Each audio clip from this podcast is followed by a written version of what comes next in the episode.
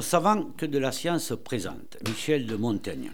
Eh bien, présentement, nous voilà euh, les mains comblées d'une BD savante.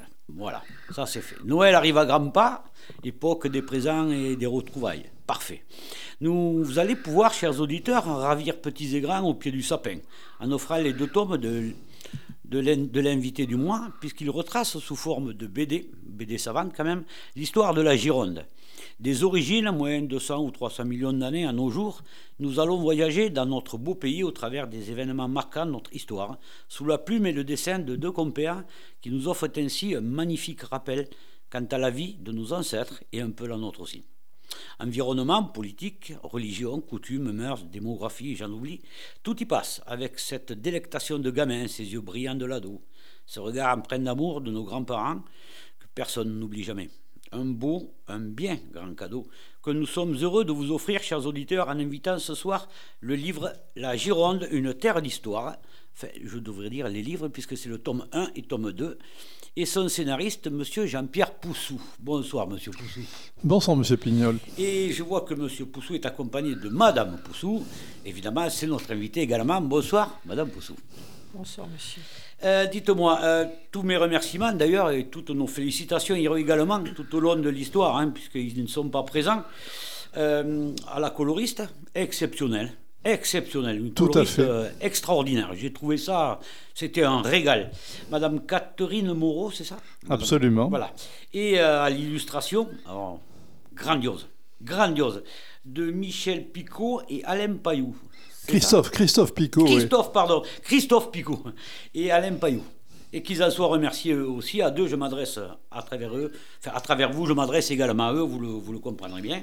Et euh, vous les remercierez de notre part de Radio Entraîneur. Avec, avec, plaisir. Ils n'ont pas pu se déplacer, ça on le comprend. Et d'ailleurs, avant tout, avant tout, avant tout, euh, il y a une tradition, mais on, on, va le déroger à la tradition. Euh, comment, ce, euh, comment ou pourquoi euh, ce, ne ce, ne sont pas les mêmes, euh, puisqu'ils sont deux à vous avoir aidé, quoi, en quelque sorte, Monsieur Picot et Monsieur Payou. Payou, Monsieur Payou. Pourquoi c'est pas le même qui a fait les deux? Bien, parce qu'au départ, les éditions du Cygne n'avaient prévu qu'un ouvrage. -hmm. Je leur ai expliqué que la Gironde avait une histoire si chargée. Ah oui. Et que c'était le plus grand département de France, quand même, ce qu'il ne faut pas oublier. Et que donc il fallait deux volumes. Alors il s'est trouvé que Christophe Picot, qui a fait le premier volume, n'était pas libre, il avait des engagements antérieurs, et donc on a fait appel à Alain Payou. Qui habite à côté de Sainte, d'ailleurs. Ah, d'accord. Eh bien, euh, c'est une bonne pioche, dans le fond. Et puis, après tout, ils avaient aussi leurs occupations, etc. Mais vous, pourrez, vous direz en tout cas qu'aux éditions des signes que c'est une très bonne chose. Avec ah, plaisir. Ouais. ouais. ils ont, mais j'aurai l'occasion quand même de les remercier. Alors, la tradition veut, dans cette, dans cette émission, euh, que notre invité, en tout, en, en tout départ, nous, nous, in, nous, informe un peu ou nous indique, nous détaille un peu les, les deux pages de. Enfin, en l'occurrence, les deux premières de couverture pour nos auditeurs qui, eux, ne nous voient pas, puisqu'ils ne font que nous entendre. Racontez-nous un peu la, la genèse de, de, ces deux livres-là, enfin, de ces, qui, les a, qui les a dessinés, euh, pourquoi ce titre, etc. Alors, le, le, les deux livres font partie d'une collection des éditions du Cygne de Strasbourg qui a fondé une collection d'histoire des départements de France.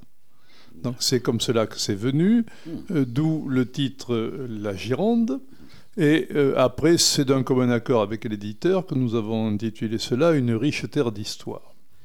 Et nous avons voulu le symboliser par les personnages essentiels de cette histoire, qui donnent donc une personnalisation, si vous voulez. Alors, de tome 1, nous avons Aliénor au milieu, Montaigne et Montesquieu de part et d'autre. Et sur le tome 2, nous avons Vergniaud, l'oriteur de la Gironde. Nous avons Madame Françoise Joséphine de l'Ursalus, qui a maintenu Château-Yquem pendant la Révolution et après. Nous avons également Jacques Chaban-Delmas. Et tout cela nous permet d'avoir véritablement, avec Mauriac, un ensemble de, quatre enfin de sept personnages euh, qui ont, euh, à des titres divers, véritablement marqué l'histoire de la Gironde. Mhm. Oui, je vois que le premier, euh, jusqu'à la Révolution, évidemment, mais on en parlera évidemment, mais Bordeaux était un port. Tout à fait. Les bateaux, le commerce, etc. Et, euh, et, ensuite, après la Révolution, jusqu'à maintenant, jusqu'au temps présent, hein, en fait, hein, euh, euh, ben, c'est plutôt sur l'ostréicole, le tourisme, etc. c'est surtout le, le, fait que si vous vous rappelez d'être allé à Bordeaux récemment, vous n'y voyez pratiquement plus de bateaux, ah si ce n'est quelques bateaux de plaisance, ah, et périodiquement de, de, grands bateaux de tourisme. Et également, de temps en temps, un navire de guerre qui vient dans le port de Bordeaux, mais le port de Bordeaux est désormais en aval du pont d'Aquitaine. Mm. Donc le port de Bordeaux, c'est Bassin, c'est Pauliac, c'est le Verdon aujourd'hui. C'est le Verdon, effectivement. Oui, oui j'ai travaillé pendant 25 euh, ou 30 ans à Bordeaux, puisque j'étais cheminot. J'y allais souvent. Mais c'est vrai que sur les quais, on appelait ça les quais. Euh, quand j'ai commencé, j'avais l'âge de Thibault, c'était les... il y avait des grands hangars. C'était c'était euh, gris, c'était oh, c'était moche. Et là, il y a eu un gros, gros travail de fait magnifique avec une merveille. Mais c'était symptomatique de la vie qui était passée par là. C'est-à-dire les hangars, j'imagine que c'était les matelots, etc., etc. Ça, vous l'avez connu. Moi, je l'ai connu, oui, absolument. Dites-moi, là, là le le titre même, le titre même de, de l'histoire de, de, la Gironde, une riche terre d'histoire. C'est vrai qu'on dit tout, hein, parce que la Gironde est riche, la Gironde est riche, puis c'est une terre d'histoire, hein, la terre d'histoire. Enfin, en tout cas pour les marins qui vont, qui vont euh, au loin. Et donc, euh, je me t'ai dit que dans ce titre, tout était dit. Mais était-ce volontaire ce titre? Parce que vous auriez pu simplement dire la Gironde d'ailleurs. Hein tome 1, tome 2, mais Une terre riche d'histoire, vous en avez parlé là, mais pourquoi ce, titre, Une terre riche d'histoire euh, Parce que l'éditeur voulait un sous-titre avec euh, l'histoire de la Gironde seule, et nous avons cherché, et ah en discutant, finalement, nous sommes arrivés à une riche terre d'histoire. Ah, excellent, excellent. Qui, ah. qui, nous a paru, justement, en résumé, l'importance même de la Gironde, qui est quand même un département très riche. Ah oui, oui, oui, oui à bien des titres. Et lorsqu'on a fini de, lire euh, à regret, parce qu'on voudrait que ça s'arrête jamais, ces deux, ces deux livres, on s'aperçoit qu'elle est riche, et elle l'a été, et elle l'est encore, bien sûr. Euh, euh, elle a été de tout temps, en fait. Elle l'est encore, d'autant ah plus que les 20 dernières années ont vu un essor de l'agglomération bordelaise qui est absolument sans précédent. Et Bordeaux ah est en train d'arriver actuellement au niveau d'une métropole régionale, ce qu'elle n'était pas vraiment jusque-là. Oui, néanmoins, dans le premier tome, jusqu'à la Révolution, on s'aperçoit que, alors à l'époque, il y avait moins d'écrits, moins de livres, etc. J'en conviens. Mais on s'aperçoit que la, la, Gironde, notamment Bordeaux, et, ou Bazas également, d'ailleurs, le Libournais, Tout à fait. au niveau national, c'était très très important au niveau commerce, etc. C'était des places pas fortes mais puissantes, quoi. C'était des places puissantes. Donc ils l'ont été quand même. Enfin, Bordeaux a été quand même. Après, il y a eu sans doute un creux, un long creux probablement. Mais non, c'est plus compliqué que cela. Ah. Et ah. je le montre en confrontant les tomes 1 et les tomes 2. Si vous voulez, euh, au XVIIIe siècle, Bordeaux est euh, un des quatre ou cinq grands ports européens. Européens ah donc c'est quelque chose d'extraordinaire sur ce plan-là, puisque euh, c'est comparable à un port comme Liverpool, mettons, à ce moment-là. Hein. c'est également comparable au port d'Amsterdam. D'accord. Mais euh, après, Bordeaux ne s'accroît pas aussi vite. Mhm. Donc on a ce paradoxe que le port de Bordeaux, à la veille de la guerre de 14, c'est 6 à 8 fois le port du XVIIIe siècle. Ah oui. Mais au niveau français, ce n'est plus que le huitième port. Oh et, et, au niveau européen, c'est presque un port régional. Ah oui, d'accord. Oui, malgré cet agrandissement, c'est voilà. un peu en désuétude. Euh, tout hum. est une question de rapport des choses entre elles. Très fin, et il faut distinguer entre l'absolu et le relatif. Hum, oui. Et dites-moi, Madame Poussou, ils sont beaux ces livres, hein, hein oui, oui, tout ils à sont... C'est de la BD, mais pas vraiment. Si, c'est de la BD quand même, parce qu'il y a des personnages.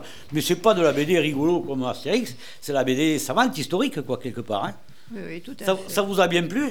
Énormément. J'ai beaucoup suivi. Il a, il a bien travaillé, Monsieur Poussou? Beaucoup travaillé. Beaucoup travaillé. Bien, on va en discuter alors. C'est parfait. Euh, d'ailleurs, dites-moi, Monsieur Poussou, vous, faisiez, vous êtes euh, peut-être en activité. Euh, qu'est-ce que vous faites ou que faisiez-vous? Eh bien, je suis à la retraite. Mmh, J'ai été professeur d'université. À Bordeaux? Alors, j'ai commencé à Bordeaux, Bordeaux-Montaigne. Et hmm. puis, à partir de 1984, euh, j'ai été euh, professeur à la Sorbonne que j'ai présidé d'ailleurs de 93 à 98. Et vous, vous aviez une chaire là-bas Oui, absolument. D'histoire D'histoire moderne, c'est-à-dire 16e, 18e siècle. Ah oui, on a, on a un écrivain de talent là alors. Ah, tout à fait, si vous, allez dans ce sens, effectivement. Ah ben oui. Non, mais les, les, jeunes et les moins jeunes, dont je fais partie, ont besoin de références. Je veux dire, euh, écrire quelque chose sur l'histoire, c'est toujours facile. Dire la vérité et l'expliquer, c'est quand même autre chose. Ah, tout je à pense fait. que c'est un travail, le travail d'historien et d'écrivain c'est pas tout à fait le même quand même. Et à la retraite, je suis revenu à Bordeaux. Ah, mais parfait. On a cette chance. On a cette chance. Une somme fabuleuse de, renseignements dans ce livre, fabuleuse. Là, vraiment, il y, en a pour tout. Hein. Alors, dites-nous, euh, il faut combien de temps environ pour commettre un tel ouvrage? Enfin, deux en l'occurrence. Deux en l'occurrence. Il faut compter environ 6 à 8 mois par tome. En y travaillant souvent En y travaillant beaucoup. La, fréquence, Madame Poussy dit beaucoup trop peut-être. voilà, si vous voulez, il, ah faut, il faut rassembler d'abord la documentation des origines de la Gironde à nos jours. Donc c'est quand même un travail qui est très long en soi. Après, il faut décanter dans cette documentation pour arriver simplement à quelques phrases clés euh, qui vont donner naissance à l'idée d'un dessin et euh, après faire en sorte que le texte et le dessin soient en accord. Alors si vous voulez, il faut se rendre compte que je donne au dessinateur tout. Hmm. C'est-à-dire que je lui fournis toute la documentation dont il peut avoir besoin, y compris la suggestion de ce qu'il faut représenter. Hmm. Pas pour tous les dessins, bien entendu, mais pour à peu près 80% des dessins. Oui, le synoptique, le gros schéma. Le schéma voilà, tout à fait. Donc c'est ça qui est très long. Voilà, l'écriture en elle-même, probablement pas, mais le, le, service de documentation, de recherche, etc., ça doit être très très long. L'écriture en elle-même, euh, si vous voulez, ne, ne, prend pas forcément un temps fou, mais est une chose très difficile parce qu'il faut arriver à condenser une matière qui est tout à fait considérable. oui. Et le problème de la bande dessinée sur ce plan-là, c'est qu'elle oblige à aller autant que faire se peut à l'essentiel. Alors bien entendu, ça ne m'a pas empêché, dans certains cas, d'avoir des, ouvertures sur les méthodes actuelles de l'histoire. Par exemple, il y a quelques courbes ou graphiques qui peuvent surprendre des lecteurs non habitués. C'est vrai, et c'est très très agréable. J'allais vous dire justement que c'est, c'est, une BD, mais c'est vraiment éclectique. Mais en même temps, c'est très resserré, très cartésien. C'est, ça tombe pile, exactement le bon vœu, et parfois on est même surpris parce qu'il y a effectivement des courbes. Il y a même des personnages, euh, des, c'est souvent une femme d'ailleurs, qui, qui apparaît comme ça, un personnage genre fil rouge, on ne sait pas trop ce que c'est. Et puis, avec le déroulement du livre, on comprend que c'est une, genre de narratrice, peut-être votre muse, je ne sais pas, peut-être Madame Poussou, je ne sais pas. Quelqu'un qui serait un fil rouge. Poussou, elle dit non. Hein. Absolument pas. Ce sont les dessinateurs qui ont souhaité ah avoir un, fil conducteur ah ben voilà. qu'ils ont eux-mêmes choisi d'ailleurs. Mais là, je n'y suis pas pour grand-chose. Et oui, parce que c'est vrai que même d'entrée, on, voit de suite... Euh, ah, de nos origines, on voit, on voit une, jeune femme habillée en révolutionnaire, on se demande d'où ça vient. Bon, on comprend avec le, avec au fil, et comprendre un livre, c'est déjà, bien le lire, effectivement. Euh, euh, je veux dire, concomitamment, pourquoi euh, furent-ils produits euh, à une période éloignée l'un de l'autre, ces, deux livres? C'est-à-dire euh, la césure, quoi, jusqu'à la Révolution, et ensuite de la Révolution à nos jours. C'est une question de temps disponible, parce que, comme je vous l'ai expliqué, mm. dans la mesure où chaque volume a demandé 6 à 8 mois, donc je ne pouvais pas les mener ensemble. Il fallait absolument que j'aille une démarche chronologique. Et vous aviez vous-même, enfin vous, votre éditeur, je ne sais pas, décidé que ce serait des origines jusqu'à, mettons, la Révolution, comme ça euh, Ça aurait pu être n'importe quoi. Non, c'est la règle de, ah, la collection. Ah, très bien, très bien. La, règle de la collection, on ah, part des origines et on va à nos jours. Ah, très bien, très bien. Très belle collection. Mais sans ça, je, serais allé dans ce sens également. Hein, d'accord. Ah oui, vous étiez en accord. Très très bien. D'ailleurs, vous avez pu remarquer que je termine sur euh, des, des, choses tout à fait récentes. Ah, complètement. Mais il n'y a même pas longtemps, puisqu'on parle vers la fin, on parle du nouveau pont qui se lève et qui descend, c'est-à-dire il y a quelques années. Hein. À peine. À peine, quelques années. le, livre s'arrête sur la dernière élection municipale de Bordeaux. Oui, effectivement. Et oui, parce que c'est ce qui est à la fois, euh, j'allais dire, euh, attrayant, euh, encourageant, intéressant. C'est qu'on part de l'époque géologique où les Pyrénées se lèvent, etc., jusqu'à euh, avant-hier, hein, quand, les vers sont etc. C'est assez curieux, ce décalage. Alors, quand je l'ai vu, j'ai dit, mais comment ils ont fait pour, compiler un truc pareil? Il doit y avoir des, centaines de, de, feuilles à lire, à écrire, c'est un, monument. Madame Pousseau, eh, vous êtes d'accord avec ça? Je suppose qu'à la maison, M. Pousseau avait des bouquins partout, des, Énormément. Énormément. Il envahit la cuisine. Non, non, jamais, jamais. C'est le seul endroit qui, qui résiste. Ah Là, c'est historiquement à Madame Poussou, c'est ça Voilà.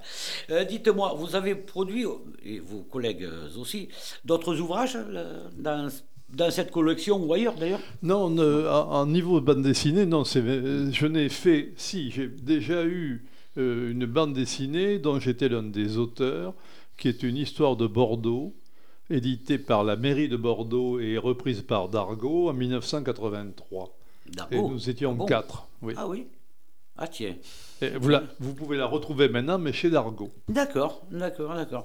Euh, dites-moi, euh, donc c'était euh, les, autres ouvrages, c'était d'autres styles Oui, les autres ouvrages sont des livres, soit des livres universitaires, soit des livres et des articles scientifiques, soit également des livres destinés à un vaste public. Par exemple, j'ai écrit avec euh, mon ami Paul Butel en 1983 Une vie quotidienne de Bordeaux au XVIIIe siècle. D'accord. Vous étiez euh, spécialiste de Bordeaux parce que Oui, je suis. Ma thèse est sur le, l'immigration et la croissance économique de Bordeaux au XVIIIe siècle. D'accord. Euh, de par votre métier, euh, votre emploi même, vous étiez astreint à faire des publications euh, ou pas? Ah ben, Obligatoirement, si vous voulez. un universitaire français est enseignant-chercheur. Mmh. Alors, ça veut dire qu'il a un certain volume d'enseignement à donner chaque semaine, mais également il doit faire des recherches et il faut que ces recherches aboutissent à une publication, sinon euh, ça n'a pas de sens. Oui, ça n'a pas de sens. très bien. Bien, vous êtes Girondin vous-même hein? Non, je suis Lot-et-Garonnais. mais, un confrère. Hein. Mais, ah, ah bon, vous aussi Oui, je suis d'Agen, moi, je suis né là-bas. Ah bon, mais écoutez, moi, et vous?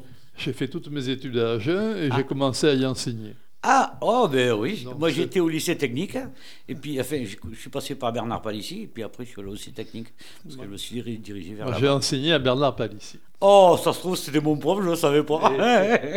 Et, j'ai habité un certain temps en face du lycée technique, rue Lamoureux. Ah oui, ah ben, je connais très très bien. Ma grand-mère habitait juste à côté, rue lycée MV, à côté de la gendarmerie, en descendant vers la Garonne. Tout, à fait. Oh là là, si j'avais su, j'aurais eu plein de questions. On est entre pays. Ah oui, oui, oui, très bien.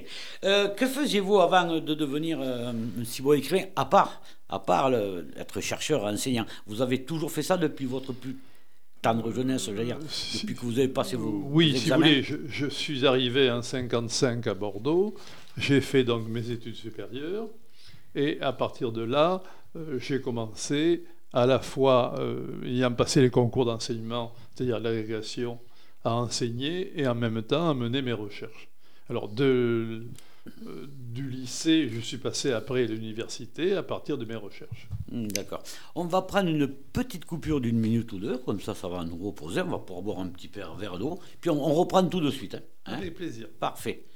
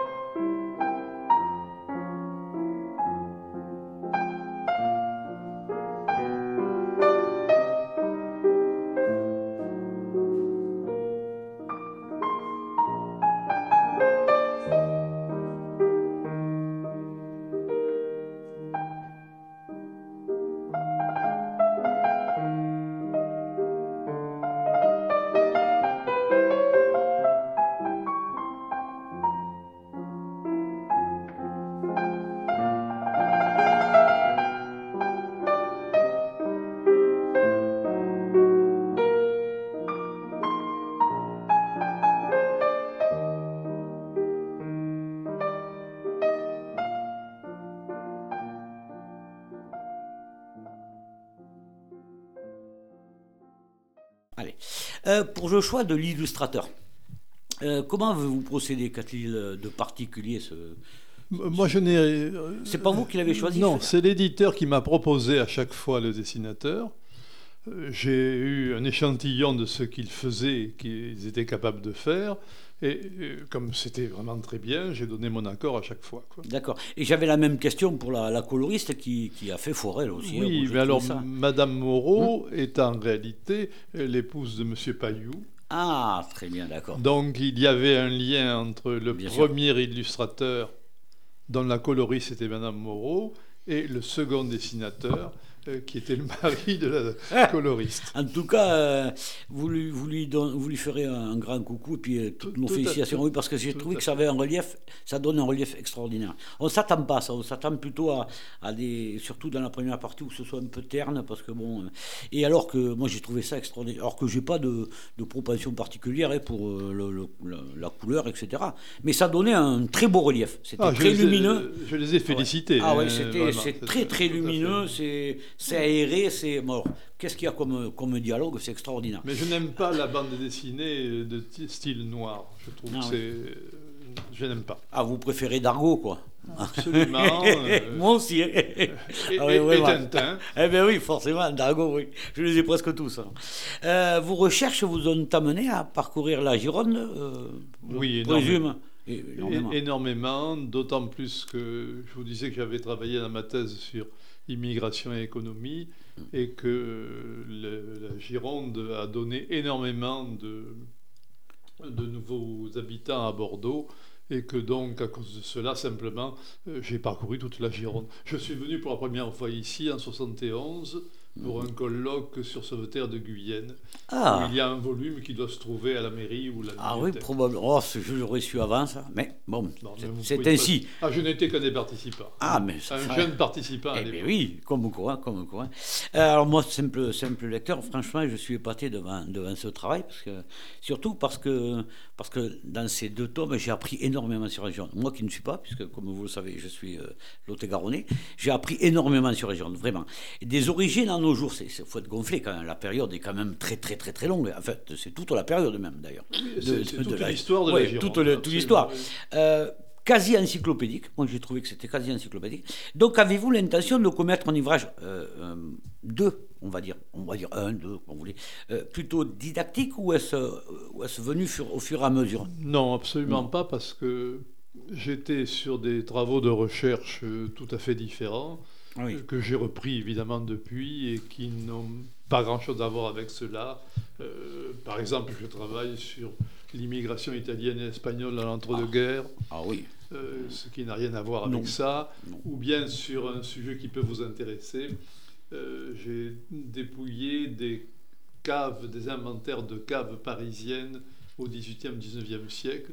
Et donc j'apporte pas mal de choses sur l'histoire du vin ah et la consommation du vin. Ah oui, alors là, oui, ça doit être plutôt curieux à lire ça. Ah oui, parce que là, ça devait être quelque chose à l'époque. Alors, hein. ce, ne sont que des articles actuellement. Bien sûr. Ça, doit finir sur un livre. Euh, c'est drôle que vous parliez de ça, parce qu'il y a quelques jours, justement, j'en discutais avec mes beaux-frères et puis mon épouse, et euh, dans la plupart des livres euh, que l'on peut lire euh, sur l'histoire ancienne, parce que pas, si grande d'ailleurs, 1700, 1600, 1700, 1800, les années, euh, les gens buvaient beaucoup de vin, et souvent ils le coupaient même, les 9 fois sur 10, ils le coupaient avec de l'eau d'ailleurs, le vin, et on s'est toujours demandé pourquoi ils ne le buvaient pas pur. Quoi. Et ça, ça m'a, ça, j'ai jamais compris trop pourquoi. Bah, écoutez, il y a une raison extrêmement simple. le vin était nécessaire pour couper l'eau. C'est l'eau qui était de mauvaise qualité. Donc, ah, du, point de vue euh, salubrité, ah. il fallait mélanger l'eau à du vin. Euh, ah oui, pour ne pas boire d'eau, trop d'eau, on buvait un peu de vin avec, c'est ça C'est le contraire. La, ah oui, ah oui, oui, La, démarche doit nous amener à réfléchir qu'en ah fait, il le faisait en sens contraire. Hmm, santé publique. Et il ne buvait pas, euh, effectivement, jusqu'au XVIIIe siècle, enfin, 17e, 18e, on ne boit pratiquement pas de vin pur. Non, non, non. Si ce n'est des vins exotiques. Oui, euh, d'accord. Euh, des Malvoisies et autres. Oui, oui, oui, oui, oui, oui, oui, j'avais fini les, les, des aventures euh, justement là-dessus sur euh, Louis XV, Louis XVI, etc. Et les, les, les gens coupaient, enfin, dans les auberges, euh, les héros, coupent toujours l'eau. Ça, c'était quelque chose qui. Mais maintenant, c'est le contraire. Thibault, on devrait inviter plus souvent les universitaires. Voilà. Ça, mais il ne tient qu'à vous. mais oui, mais c'est qu'on ne peut pas tout faire, c'est bien dommage. C'est bien dommage. Et, ah, si ça tenait qu'à moi. sous forme de BD, mais en fait, nous sommes quand même plus proche du livre d'histoire, hein, honnêtement. Que, euh, honnêtement, c'est plus une histoire illustrée qu'une BD au sens classique, voilà, bien, entendu. Pas forcément pour les jeunes d'ailleurs, pour les jeunes, mais pour euh, tout le monde. Bah, écoutez, c'est de, de, 7 à 97 ans. Voilà. Vous l'aviez fait euh, volontairement, ça, j'imagine. Vous vouliez que ce soit diffusé de... pour tout le monde, quoi. Si vous voulez, en, en tant qu'universitaire, je ne peux pas me permettre d'écrire n'importe quoi. Ah, oui. Donc il fallait que ça soit très solide et en même temps que ça puisse être lu par un public très très large, n'ayant pas forcément une formation universitaire ou autre, et qui s'adresse également à des jeunes. Alors je, peux vous dire à ce sujet, j'ai été invité dans une école primaire à côté de Libourne, à Saint-Germain-de-la-Rivière, avec euh, les classes de CM1 et CM2, deux fois pour chacun des deux tomes. Et ça a marché du tonnerre avec les ah ben. gamins qui avaient lu ça, qui avaient préparé la séance. Donc ça m'a prouvé personnellement que les plus jeunes également ah étaient capables d'assimiler ce que je pouvais leur montrer. Oui. Public averti, moins averti, il faut que tout le monde y trouve son compte. Voilà. On, est bien d'accord. Ça, en ce sens, c'est parfaitement réussi. Merci. Bah oui, parce que alors moi, hum, vraiment, euh, deux tomes vraiment complets dans tous les domaines. Et ça, ça c'est... Bon, après, quand on veut faire quelque chose de complet, on est obligé de, toucher partout. Même si parfois, il y a des, thèmes qui, me passaient un peu... Enfin, j'y pensais pas, quoi. Euh, la religion, à l'époque, je me doutais que ça prenait une grande importance. Mais euh, sécher les marais, hein, je ne voyais pas trop ce que ça venait faire là. Et pourtant, ça a pris une grande importance pour la Gironde, par exemple, etc. Mais c'était des thèmes, euh, enfin, des, pistes que j'aurais pas suivies. Et, et, elles sont bénéfiques pour moi, parce que j'ai appris quelque chose dans ce sens, les bouquins sont vraiment réussis. Euh, chacun peut trouver matière à ses connaissances, apprendre des choses, euh, rêver ou grincer des dents. Est-ce que vous avez décidé de, en tant qu'universitaire, donc vous êtes factuel, hein, il n'y a pas hein, cartésien, euh, il y a quand même beaucoup de pointes d'humour hmm, parfois même de grincement de dents là-dedans. Hein. Des... Alors, est-ce que c'est les dialogues qui le veulent ou est-ce que c'était une volonté particulière? Vous, en tant que auteur, on va dire, pas en tant qu'universitaire. Comment vous, comment vous voyez? Vous voyez un, bon esprit ou euh, vous aimez bien régler des comptes vous... Ah non, pas du tout. Non, non, non, non, absolument pas. Le problème, si vous voulez, c'est que la réduction du texte oblige à condenser la pensée et à lui donner une forme parfois un peu plus raide ou euh, un peu plus ironique qu'elle n'aurait sans cela. D'accord. Euh, dans la mesure même où au lieu de faire dix phrases, mettons, mm. euh, je vais réduire cela à une phrase et demie. Donc ça, ça induit un autre type parfois de, de résonance de ce qui est écrit. D'où tout le, tout le rôle de la syntaxe les mots dans la phrase, etc. Tout à fait. si vous voulez, il y a eu deux gros problèmes pour cela. Mm. Le premier problème, ça a été la réunion de la documentation. Ah oui. Euh, deuxièmement, l'adaptation de la documentation et du dessin à venir. Mais il y avait un troisième problème qui était la réduction de l'écriture. Ah oui. Mais oui, il fallait que ça rentre dans un ah, certain cadre. Une page, parce que, évidemment, pratiquement toutes les pages, je ne dis pas qu'il y a une époque différente, mais, mais on saute vite euh, les années, quoi. De page en page en page. il fallait aller au, plus, au plus direct, quoi, au plus précis. si vous prenez la guerre de 40, par exemple, ah euh, hmm. c'était extrêmement difficile à écrire parce hmm. que euh, la réduction de, ah du nombre de phrases a mené, dans certains cas, à durcir, si je puis dire, le point de vue beaucoup plus que euh, je ne le pensais réellement. Hmm.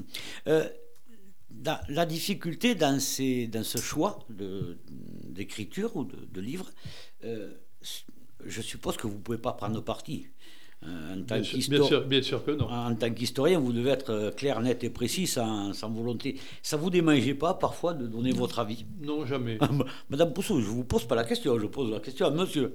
Madame Pousseau, elle a dit non, elle. Non, non, jamais. Ça, ça, ne me pose aucun problème. Euh, D'accord. comprenez, je suis quelqu'un qui a fait de l'enseignement. Bien sûr. J'ai enseigné en lycée technique, en lycée professionnel, en lycée d'enseignement général, après à la faculté. Et euh, à partir de là, le, le, problème est qu'il y a un contact avec les élèves et la nécessité aussi de respecter les élèves.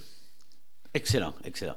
Madame Poussou, c'est vrai ce qu'il dit là, monsieur Poussou? Totalement. Ouais, vous n'allez pas dire le contraire, pardi. Non, non, mais. Il est comme ça dans la vie, quoi, je veux dire. Exactement. Ah oui. Il a, nous avons des enfants et il a tenu à ce que chacun se réalise comme il le souhaitait. Il n'a jamais donné de conseils et jamais dit ceci est moins bien que cela. Ah jamais. Le respect de l'autre, quoi, quelque part. Hein. Tout à fait. C'est indispensable. respect des idées, etc. C'est indispensable. Oh, comme si on pouvait entendre ce discours plus souvent. Ah, mais franchement, hein. ceci dit, s'il faut bagarrer, je bagarre. Ah, ben oui, ben oui, oui, oui, mais il faut se battre pour ses convictions. C'est bien aussi, quand même. Faut pas. Euh, je suis complètement d'accord. Euh, juste comme ça, pouviez-vous, euh, non, pourriez-vous plutôt, pourriez-vous envisager euh, euh, le même format pour d'autres régions? Tout à fait, mais là, ça me poserait un autre problème, c'est que pour la Gironde, pour le Lot-et-Garonne, pour une grande partie du Sud-Ouest, j'ai une documentation très importante. Si vous me demandiez de faire le Massif central, par exemple, ça me gênerait énormément parce que je n'ai pas la même documentation. Oui, ça, demanderait peut-être beaucoup de travail de recherche. Quoi. Oui, tandis que là, si vous voulez, je vis avec ces questions depuis plus d'un demi-siècle. Hum. Euh, dites-moi, je, je, veux dire, les, dessins sont vraiment bien faits, les bulles sont bien pleines, quoi, si j'ose dire, même si c'est pas trop le terme qui convient, on aura compris. Comment travaille-t-on avec deux collègues? Je suppose, puisque vous avez travaillé avec deux collègues, pour, euh, pour produire un livre pareil, ou juste comment décide-t-on de ceci ou de cela? Euh, Est-ce qu'on va parler, par exemple, de la guerre de 39 ou de la guerre de 14 ou de ce... Comment le décide hein C'est collégial, ah, j'imagine, non Non, absolument pas. Ah c'est un travail qui a été entièrement solitaire. Ah oui. Euh, j'ai donc fait le, scénario de A jusqu'à Z. D'accord. Donc, euh, il me revenait à chaque fois de faire le découpage des planches, le thème des planches, et après, à l'intérieur des planches, j'avais 6 euh, à 8 dessins à prévoir correspondant au thème. Mais ça a été un travail entièrement personnel euh, qui n'a rien eu à voir avec les directeurs de, des éditions et rien à voir avec une autre personne. Euh, le, après, il me fallait, moi, persuader le dessinateur de ce qu'il fallait faire en lui donnant justement la matière. Ça ne devait pas être le plus simple, j'imagine. Si, si ça a été. Si, si, ça ah, C'était justement ma question. Est-ce que vous avez consenti à certains choix ou, non Ou refusé certains choix de votre co-auteur Par exemple, du dessinateur qui ne correspondait pas au dessin que vous attendiez. Quoi? Le dessinateur n'était absolument pas un co-auteur, il était uniquement dessinateur. Donc il n'y a eu qu'une ou deux fois où nous nous sommes trouvés en désaccord. Parce que, si vous voulez, le dessin qu'il avait réalisé ne correspondait pas au point de vue historique. D'accord. Ça, ça, c'était non. Oui, mais pour une raison extrêmement simple, c'est que si vous prenez, euh, mettons, un personnage du Moyen Âge, vous ne pouvez pas l'habiller n'importe comment. Ah, ben, je me doute, oui. Oui. D'où le talent du dessinateur et de, celui qui remplit les bulles pour que ce soit en accord. Voilà. et ah alors, j'imagine, oui, oui. Ce qui est formidable, c'est que euh, vous avez été sensible ils ont parfaitement traduit en dessin ce que je leur demande. Ah, complètement, complètement, complètement, oui. Je, pense qu'on ne sent pas qu'il y a deux personnes derrière. Ah non, ah non. Ben, sur le coup, avec mon épouse, on a dit, eh, le gars, là, il doit être vachement bon. Hein. Puis après, ah, mais euh, la première page, euh, deuxième, hein troisième, c'est marqué évidemment scénariste, coloriste. Etc. J'ai dit, oui, je vois qu'ils l'ont fait plus parce que la personne qui ferait ça lui-même, ben, c'est un pur génie, parce que déjà, il faut être bon en dessin. Enfin, on ne peut pas être bon partout non plus. Hein. Euh, bon, je, suis très mauvais en dessin. Oui, et puis, et puis chacun son domaine également. Tout à fait. Vaut mieux être euh, expert dans le sien que mauvais dans, tous. Mais bon, ça, c'est une autre idée. Euh, franchement, universitaire, universitaire c'est pas mal de portes quand même doivent s'ouvrir avec facilité dans la.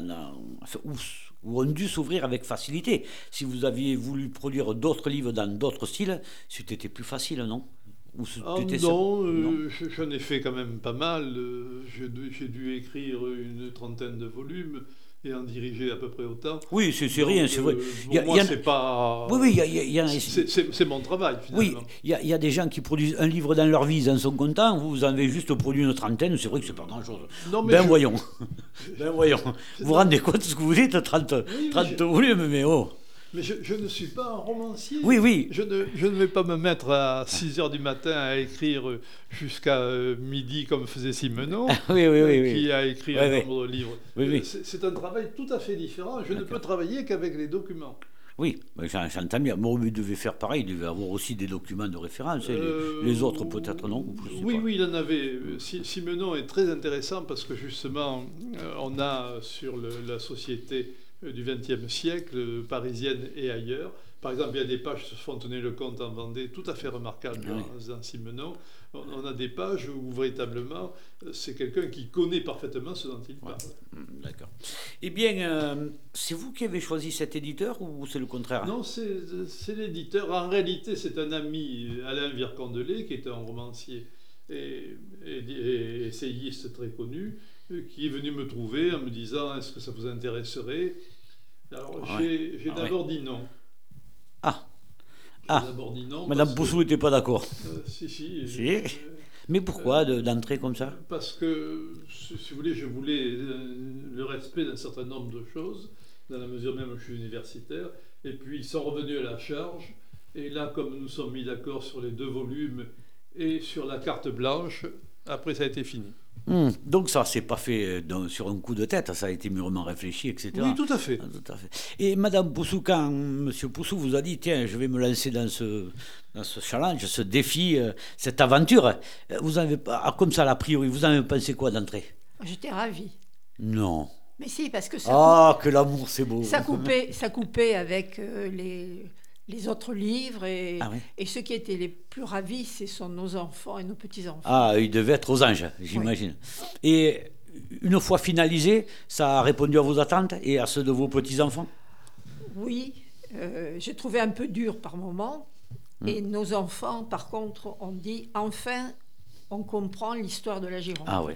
C'est exactement le même réflexion que j'ai. Ce n'est pas une bande ah dessinée avec un personnage qui, vole, qui volette. Oui, oui, oui, oui, oui, oui, oui, Mais il faut, il faut savoir qu'il n'y a pratiquement pas d'histoire de la Gironde actuellement. Hmm. Il y a juste un livre de Charles Danet qui a une quinzaine d'années au moins, et qui correspond à des normes relativement très différentes.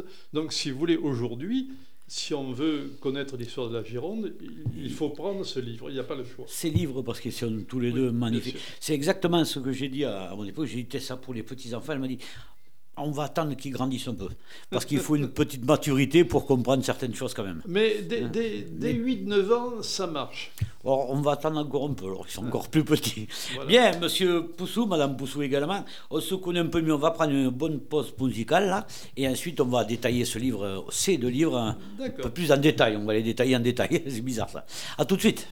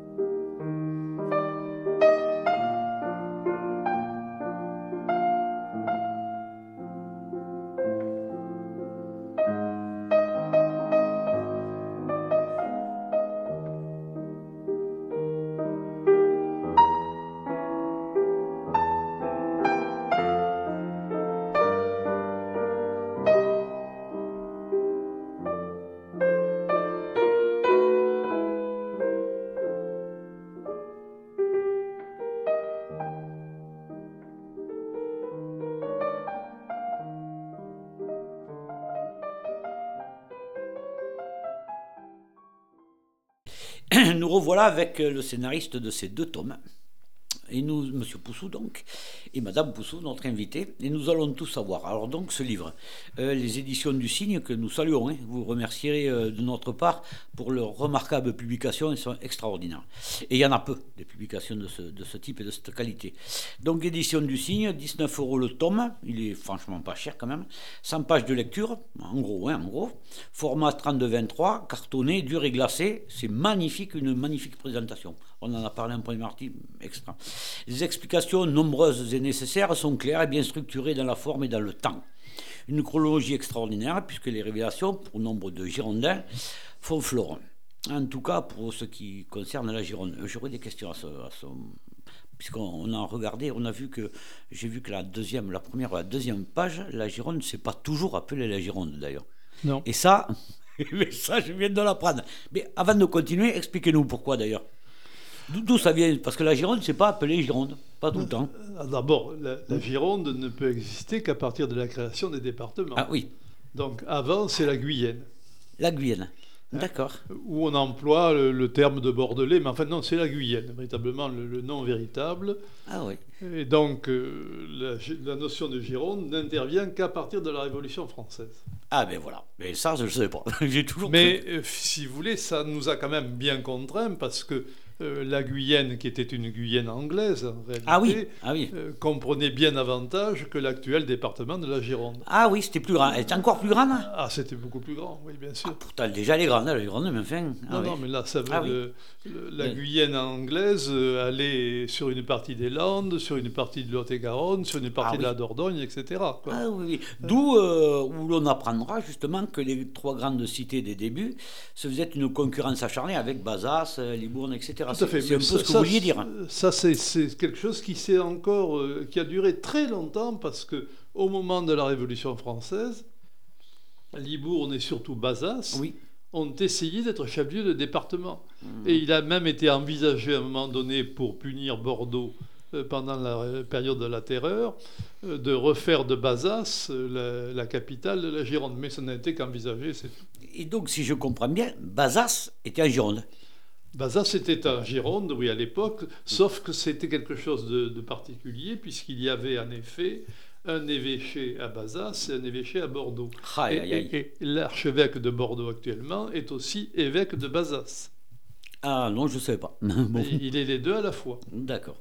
Eh bien, écoutez, euh, finalement, euh, il est facilement écrit, il est facilement compris même, ce, livre, ces livres, et ils sont surtout facilement lus.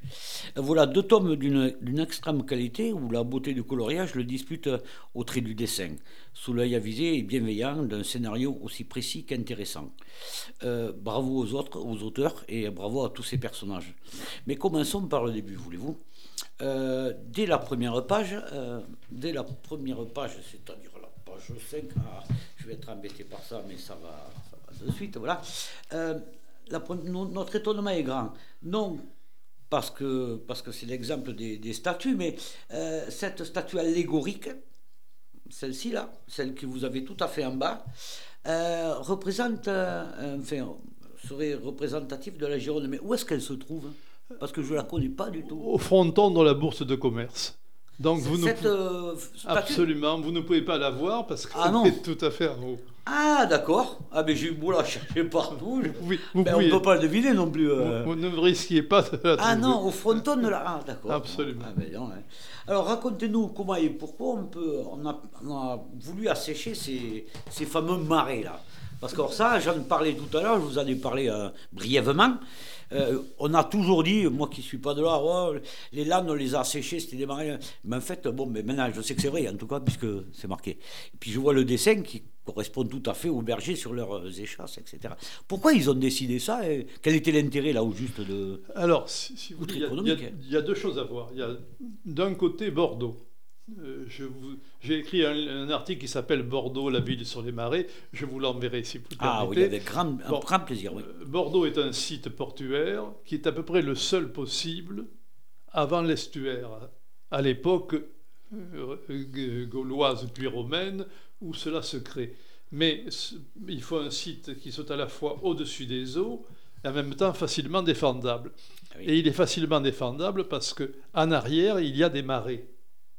Donc quand vous, prenez, quand, vous prenez les Chartrons, oui. ou bien vous connaissez le quartier Mériadec à Bordeaux. Bien sûr, bien, sûr. Le quartier Mériadec était autrefois, entre la cathédrale Péberlan mhm. et la Chartreuse, un vaste marais. Ouh, oui, en effet, oui. Et alors, il a fallu les assécher là pour une raison extrêmement simple, c'est que cela crée des épidémies, des fièvres multiples ah, et du paludisme. Donc, c'était véritablement quelque chose de, de, très difficile, mais il faut attendre le XVIIIe siècle pour que ces marais soient vraiment asséchés. Et si vous voulez, l'opération de Bordeaux-Lac, c'est finalement la continuation euh, du dessèchement des marais ou de l'aménagement des marais. Et puis il y a un deuxième aspect qui est plutôt le, cas du, Médoc cette fois. Ah oui. Alors dans le Médoc, hmm. on le fait, mais on le fait pour des raisons agricoles. Parce que il faut s'imaginer que autrefois le Médoc, le haut Médoc, c'est une, euh, pardon, le bas Médoc, c'est une série d'îles avec des points qui émergent et le reste, au contraire, c'est un marécage. D'accord, d'accord. On voit la, page 6, là, justement, euh, le dessin de la côte, etc. On voit nettement, mais euh, je ne le voyais pas comme ça. je ne suis pas spécialiste non plus. La remontée des eaux euh, ah actuelles risque d'emmener, effectivement, à nouveau l'invasion des eaux dans des endroits où elles étaient déjà autrefois. Retour aux sources. Absolument. Ah oui ah, je suppose dans une échéance lointaine pas? Ah, Non, là, ça dépendra de la hauteur de la montée des eaux. Mmh, Mais si vous voulez, ce qu'on ignore, c'est que les eaux autrefois étaient euh, plus hautes qu'elles ne le sont aujourd'hui encore. Oui, oui, oui, ça, me, ça me tonne qu'à moitié, puisqu'on trouve les, dans certaines régions, euh, chez nous par exemple en Dordogne, les grottes à flanc de. ah non, mais ça c'est autre chose. Là, là, vraiment, vous êtes dans les ah. temps. oui, oui, oui, oui, oui, mais j'imagine que l'eau euh, n'est pas montée, ça fait que redescendre. Tandis que moi, je restais quand ah même au début du Moyen-Âge. D'accord. Oui, on voit, la, on voit la photo, effectivement. Euh, bon, l'Oligocène, le Pliostocène, bon, c'est loin quand même, hein, c'est quand même très loin. C'est excellent. Maintenant, on a, on a la question. Euh, euh, dites-moi, euh, on voit que la région fut occupée euh, très tôt, très très tôt, pas occupée avec les marais, par les hommes, hein, je parle des hommes préhistoriques. Hein. Et justement, au tout début, on parle de, on va dire des hommes préhistoriques, on peut dire ça Oui, je suppose, par les hommes préhistoriques. Parlez-nous un peu et aussi de ces fameuses grottes ornées. Eh bien, c'est une des choses qui sont intéressantes, ah mais si vous voulez, le, ici, euh, quand même, nous sommes peu de choses en Gironde par rapport à la Dordogne. Oui, les, les, grottes Hordées, c'est vraiment la Dordogne, mais Pernon-Père, quand même, est une grotte absolument remarquable et qui est euh, exceptionnelle par sa qualité, même au niveau européen. Mais vous savez, il y a, je suis persuadé qu'il y a énormément de gens qui ne savent pas qu'elle existe. Hein. Oui, alors ça, j'en suis convaincu. Hein. Moi aussi, mais ah. je le regrette beaucoup et je l'ai mis exprès d'ailleurs aussi pour qu'on puisse euh, y faire attention. Ben oui, les grottes, effectivement, pour nous, c'était le Périgord, quoi. Hein. La Vézère, etc. Euh, le Bug. J'aurais jamais imaginé qu'il y avait des grottes ornées, et en plus avec des artefacts qu'on trouvait évidemment sur place. c'est quelque chose de, réel, quoi. De réel. Le, rôle du livre est de temps en temps euh, d'emmener le lecteur à se rendre compte que quelque chose existe qu'il ne connaît pas. Ah non, pas du tout. Et non seulement on ne le connaissait pas, mais je on a fait tellement de publicité sur le Périgord que je ne pensais pas que ça pouvait exister chez nous. Ce qu'on aurait pu en faire quand même. En, fait, il y a eu certainement davantage d'occupation humaine qu'on ne le croit, mais euh, pour qu'on garde des traces, il faut qu'il y ait des grottes, et il n'y en avait pas partout. Ah oui. oui, il faut qu'il y ait quelque chose par Il faut qu'il y ait un manuscrit, un dessin, quelque chose, une pierre. D'accord. En tout cas, euh, là aussi, on pourrait le dire presque à toutes les pages, on apprend tout le temps quelque chose là-dedans. C'est ce qui est très bien. Et euh, évidemment, euh, si on se projette, le fameux, ou les fameux, euh, Burdigala. Burdigala, ça ressemble au nom d'un vin, ça. on, dirait, un terroir. bien sûr. Alors, quels sont les grands monuments de l'époque et qu'en est-il resté de Burdigala puisque Racontez-nous ce mot déjà. Alors, burdigala, donc, euh, c'est un mot euh, d'origine gauloise, incontestablement, euh, qui était lié à une ville actuelle que vous connaissez bien, qui est Bourges, puisque ah une partie des, des vivis ont été déportés par les Romains de la région de Bourges sur le Bordelais. Donc il y a eu cette, cette opération qui a été faite Mais euh, Burdigala a surtout, et surtout né, s'est développé euh, parce que c'était une étape sur la route des vins qui venaient euh, par euh, la Méditerranée et par la Narbonnaise, qui est une grande province romaine, et parce qu'aussi c'était là qu'arrivait l'étain, l'étain des îles Ah. britanniques, qui était quelque chose d'indispensable pour le bronze et pour les armements, donc euh, La chose métallurgie. était tout à fait important. Ah ben oui, j'imagine. Ah, D'ailleurs, on a, on a, euh, on parlait de la page 7, mais juste la page avant, on a justement la carte avec les, les, les, les peuples, quoi, Vivisque, Biturige, Voilà. etc. Nos lecteurs vont apprécier de voir un peu. euh, euh, là, on se rend compte qu'il y a beaucoup quand même de, de clans, enfin, ou, ou de, ouais, Et puis du côté du bassin, il y avait au contraire euh, la production de sel. de sel, oui. Et sans doute des huîtres dès le départ aussi, mais ça, on, a moins de renseignements. On a, et on n'a pas de. hum, Archéologiquement, au niveau de- des huîtres, par exemple, on n'a pas de. Si, si, on a si. trouvé, on a Ah, trouvé si. des traces, et au fur et à mesure que les, les dunes de, derrière Arcachon euh, sont attaquées par l'océan, au fur et à mesure, on trouve des Ah. traces remontant à l'époque préhistorique ou à l'époque gallo-romaine. Ah, quand même Oui, absolument. Ah, quand même C'est très actif alors, la mer. euh, Ah oui. La mer est très active, Ah. mais, mais surtout, ça montre aussi que, euh, au cours du temps, si vous voulez, le sable avait recouvert euh, des endroits Oui. où il y avait une occupation humaine réelle. Voilà, ça existait et ça a disparu. Absolument. Et ça, comme vous, dites, vous disiez tout à l'heure, il est bien possible qu'un jour ou l'autre, ça revienne. En gros, Absolument, c'est ça tout à fait D'accord. aussi. Euh, y avait-il à ce, à ce moment-là, au- on va dire au moment où Burdigala, hein, j'adore ce mot, je euh, est, est apparu, y avait-il des artisans particuliers, des grands artisans, des grands créateurs, des grands, euh, des oui. grands auteurs, des grands artistes? Non, des, des grands créateurs, on n'en a pas à part le, le grand poète Ozone, euh, Ah. dont il est euh, question à plusieurs reprises, Hmm. et qui, vous le savez, euh, est le, le nom d'un cru. Ah ben oui, c'est surtout pour lui qu'on le connaît, oui, c'est vrai. Château Oui, oui, oui, oui. Mais il y a eu sans aucun doute de très bons artisans à Bordeaux à ce moment-là. Euh, Ceci dit, il n'y a plus guère aujourd'hui qu'une véritable trace, qui est le palais gallien. oui. Le palais gallien, qui est un ancien amphithéâtre et qu'on peut encore voir, bien entendu. Oui, le grand amphithéâtre dont les restes sont appelés aujourd'hui le Palais Gallien. Voilà. Effectivement, on était toujours sur la, la page 13. Euh, le dessin correspond tout à fait à, à ça. Absolument. Mais c'est gigantesque. Ça a été gigantesque. Ça Oui, ne l'est plus ça- actuellement. l'a été, oui, mais oui. ça l'a été à absolument, tout à fait. Il, faut, il pouvait accueillir jusqu'à 15 000 spectateurs. Oui, c'est c'est la norme des amphithéâtres. Unique dans tout l'Empire, car construit en briques avec des gradins de bois. Tout à fait. Mais alors là. Eh ben dis donc, si j'avais su, je vous aurais invité plus tôt. hein.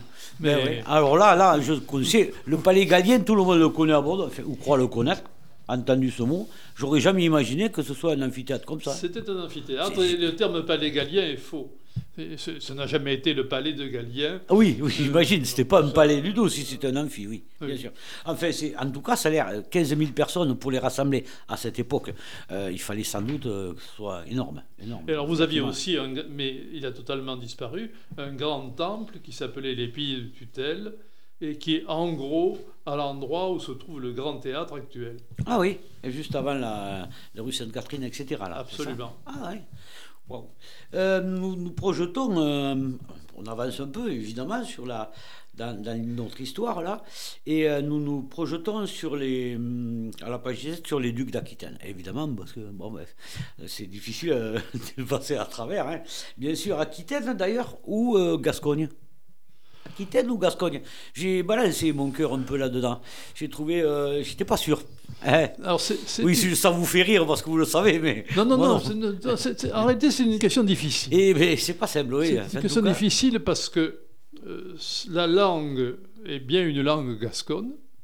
Et quand on regarde du point de vue hématologique, c'est-à-dire à partir du sang, euh, les, les marqueurs sanguins, on s'aperçoit que de la Garonne aux Pyrénées, les marqueurs correspondant à une ancienne race vasconne euh, et correspondant aussi aux basques actuels sont de plus en plus nombreux. Donc ça veut dire que dans les temps anciens, si vous voulez, euh, les populations de type euh, basque ou gascon pyrénéen, en gros, venaient sans doute jusqu'à la Garonne. il y a eu un changement qui s'est hmm. fait progressivement et qui est d'ailleurs marqué par le fait, par exemple, hmm. Bayonne apparaît comme une ville basque par excellence, ah, hein. sauf que c'est essentiellement une ville landaise. Euh, la, majorité de la population de Bayonne est landaise, elle n'est pas basse. Là, je ne sais pas si on va gagner les auditeurs ou si on va me perdre. Hein. Mais, Là, euh, mais, bon, l'histoire reste l'histoire. Hein. Mais je crois que votre radio ne va pas jusqu'à Bayonne, donc, on, donc on est tranquille. Non, mais de toute manière, qu'importe, l'histoire reste l'histoire. On ne va pas raconter n'importe quoi pour faire plaisir à tout le monde. Absolument. Et mais là, là, au moins, on aura appris ça. Oui, parce que euh, c'est vrai que le cœur balançait un peu entre Gascogne, Aquitaine, Gascogne, Aquitaine. Oui, Aquitania est c'est un terme qui n'a été employé que très peu et qui a été choisi après parce que justement Aquitaine n'avait pas de charge. Hum, hum, d'accord. Très très bien. Les grands seigneurs étaient bien euh, séparés dans l'espace euh, l'espace puisque ça allait de Bazas à Bordeaux.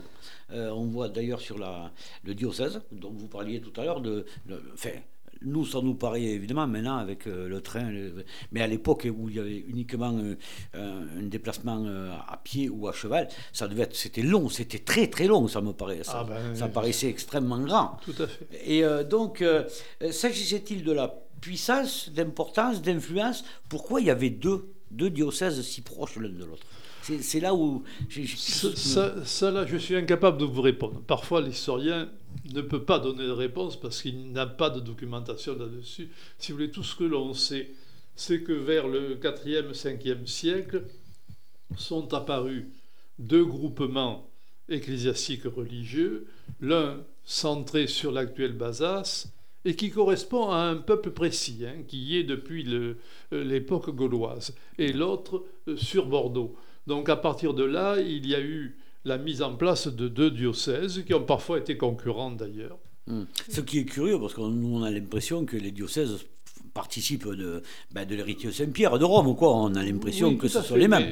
Mais, parce qu'en plus, un petit peu au-dessus, il y a également Saint-Émilion, qui n'est pas si loin dans le fond. Oui, mais qui n'a aucune juridiction, par contre. D'accord. Alors, les, évêques, si vous voulez, ont une juridiction. Euh, les, abbés et autres n'ont pas de juridiction territoriale, si ce n'est sur les espaces qui leur appartiennent, c'est tout. Ah, je ne pensais pas que Bazas pouvait faire autant de concurrence à Bordeaux. Ah, pour l'époque, apparemment. En, réalité, Bazas n'a pas fait vraiment de concurrence à Bordeaux, mais ce qu'il y a, c'est que Bazas est un, est un petit pays euh, très caractéristique et les gens du Bazadais ne, sont pas du tout euh, comparables à une grande partie des autres Bordelais. Hein. C'est quelque chose de très spécial. Il y a d'ailleurs un esprit Bazadais euh, très particulariste, très vivant, encore aujourd'hui. Ah oui, oui, oh, ben ça je veux bien le croire parce que pas loin d'ici, là à Montsillon, nous avons une équipe de handball qui, on a reçu justement l'équipe d'handball de Bazas. Ce sont des, types particuliers, mais tellement attachants. Tellement. On en profite puisqu'on parle de leur envoyer un coucou à tous les Bazadais, à présent et à venir, on va dire même. Ah, avec plaisir, mais n'oubliez pas que le Nord Bazadais allait jusqu'ici. Ah oui, ben oui, c'est peut-être un peu pour ça aussi. et eh oui, effectivement.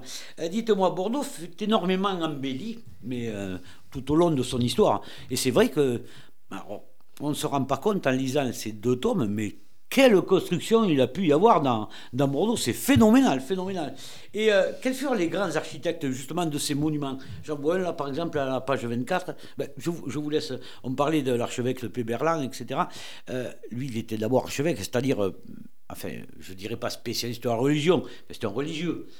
Et pourtant, c'est eux qui finançaient les travaux, etc. Alors, qui, qui faisaient plus que les financer. Ah, encore plus. il avait une sorte de de droit de regard, si je puis dire, euh, sur la construction, et souvent il, était, il inspirait un certain nombre de choses. Alors, euh, si nous prenons le cas de la cathédrale Péverlan, il y a d'un côté, euh, dans la cathédrale, les, traces, les marques d'une époque d'architecture de l'époque, qui est un gothique très évolué déjà, et mm. puis il y a également les interventions particulière, ponctuelle, euh, qu'a pu donner le commanditaire, c'est-à-dire euh, euh, les archevêques successifs.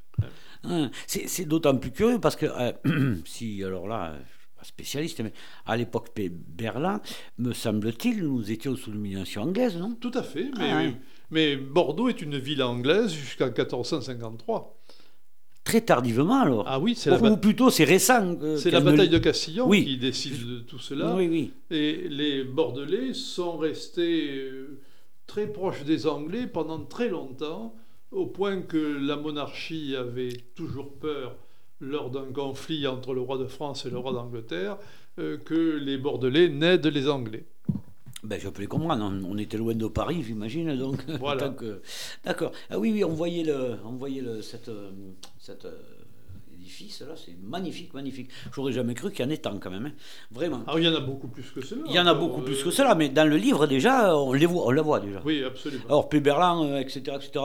moi, j'y suis passé souvent à Bordeaux par mon travail ou autre, mais euh, on fait que le voir. Quoi. Enfin, on, passe vite souvent parce qu'on est pressé. On devrait passer des journées entières à visiter Bordeaux à pied. Ça doit être une balade formidable. Je ne saurais trop vous y inciter. Ah il doit y avoir des guides là. Euh, il y a des guides. Les gars, ils, sont, excellents. Ah oui, ils doivent être complètement empreints de leur, euh, leur truc là. Hein. Il y en a même un qui est très pittoresque, qui est tout à fait épatant. Allez-y, allez-y, on va le saluer en même temps. Pierre, Simon. Ah, très bien. Bon, Yves Simon, pardon. Très bien, très bien, très bien. On, le salue. Hein.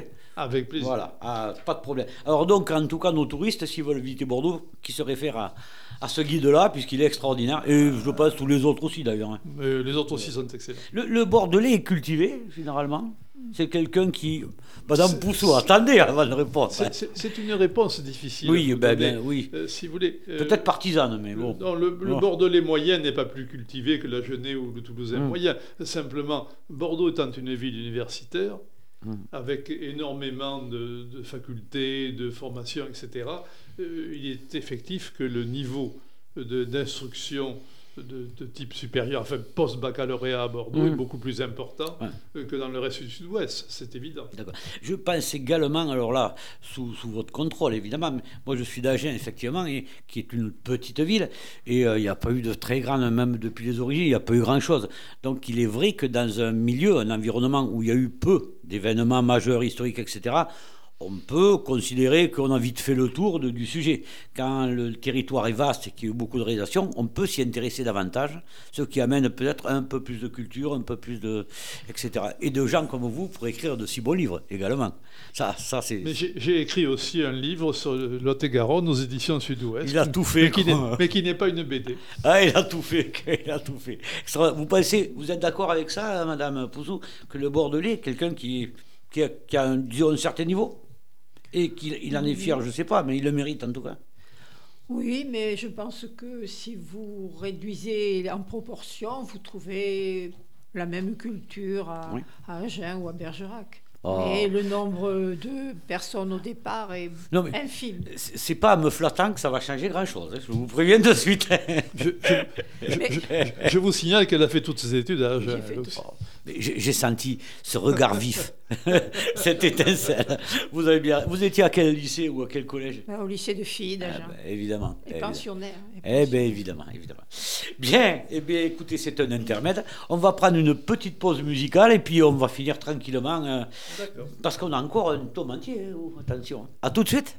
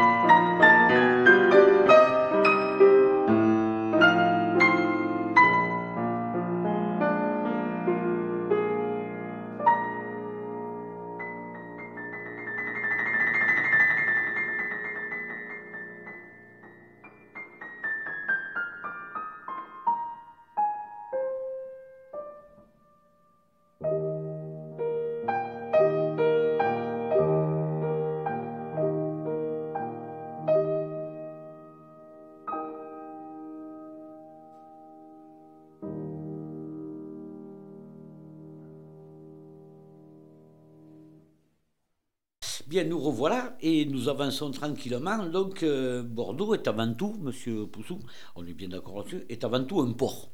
Avant tout. Depuis des lustres. Hein. Ah, Bordeaux ne se conçoit pas sans la définition que c'est un port. C'est à l'origine déjà. Hum. La mer a marqué réellement son histoire. Quoi. Tout à la fait. mer, en tout cas. euh, Même si l'embouchure de l'estuaire est Oui. loin, Oui. il reste que c'est un port et un port euh, tourné vers la mer, bien entendu. Oui, oui, c'est vrai que l'embouchure est longue. C'est à la fois un vaste. port de rivière et un port de mer. Oui, j'allais vous dire, oui, parce qu'on parle toujours de Bordeaux pour le commerce, avec les îles, etc. Mais en fait, euh, il est loin de la mer, et il y a quand même deux grands fleuves, euh, de Dordogne et, et- et, euh, et Garonne, qui, qui, qui arrivent, euh, qui donnent naissance, disons, à la, à la Gironde. C'est à la fois fluvial et maritime, quoi. Tout à D'accord. Et donc, ça a une importance capitale pour le développement, parce que là, il en est beaucoup question, évidemment, pour le développement, euh, avant la Révolution, on va dire, pour le développement de Bordeaux, commercialement parlant. C'est que Bordeaux a toujours été une ville euh, extrêmement importante qui, depuis le milieu du Moyen Âge, arrive à 20, 25 000 habitants environ, puis 40 000. Donc, si vous voulez, euh, à partir de la fin du Moyen Âge jusqu'au XVIIIe siècle, on a une ville de 40 000 habitants, ce qui est un chiffre très important pour l'époque. J'ai- J'aimais bien justement, euh, puisque vous nous parliez de graphiques tout à l'heure, hein, il, y avait, il y a des graphiques dans ces deux tomes de temps en temps qui apparaissent avec la natalité, la mortalité, etc. etc. Et on voit qu'effectivement, euh, 20, 25 000 euh, habitants, c'est déjà un très gros bourg. C'est déjà quelque, chose de conséquent. C'est une ville tout à fait importante. Euh, Pensez que euh, au, début du XVIIIe siècle, Bordeaux a un peu plus de 40 000 habitants, euh, Agen n'en a pas 10 000 et Bergerac n'en a que 8 000. Ah oui, Et, donc et effectivement- Périgueux moins encore. Effectivement, c'est tout à fait important. ouais. Tout, Tout à, fait, fait. important. Euh, quel, quel fut le, le pouvoir, le réel pouvoir de la mer sur le développement de Bordeaux? Le pouvoir est, est total, mais il l'est par l'intermédiaire, si vous voulez, des, des produits et des productions. Et là, le lien est évident. Dès l'époque gallo-romaine, à partir de- du 1er et 2 siècle après Jésus-Christ, euh, un lien définitif se crée entre la vigne et Bordeaux. Eh oui. Bordeaux est d'abord un port du vin et il est resté jusqu'à une époque euh, contemporaine Ah oui. finalement, Ah oui, oui. même si d'autres activités sont venues s'ajouter. Et alors l'essor du XVIIIe siècle, lui, est venu du fait que Bordeaux est devenu aussi à ce moment-là le port des Antilles et Ah a exporté les produits antillais vers l'Europe du Nord. Mhm.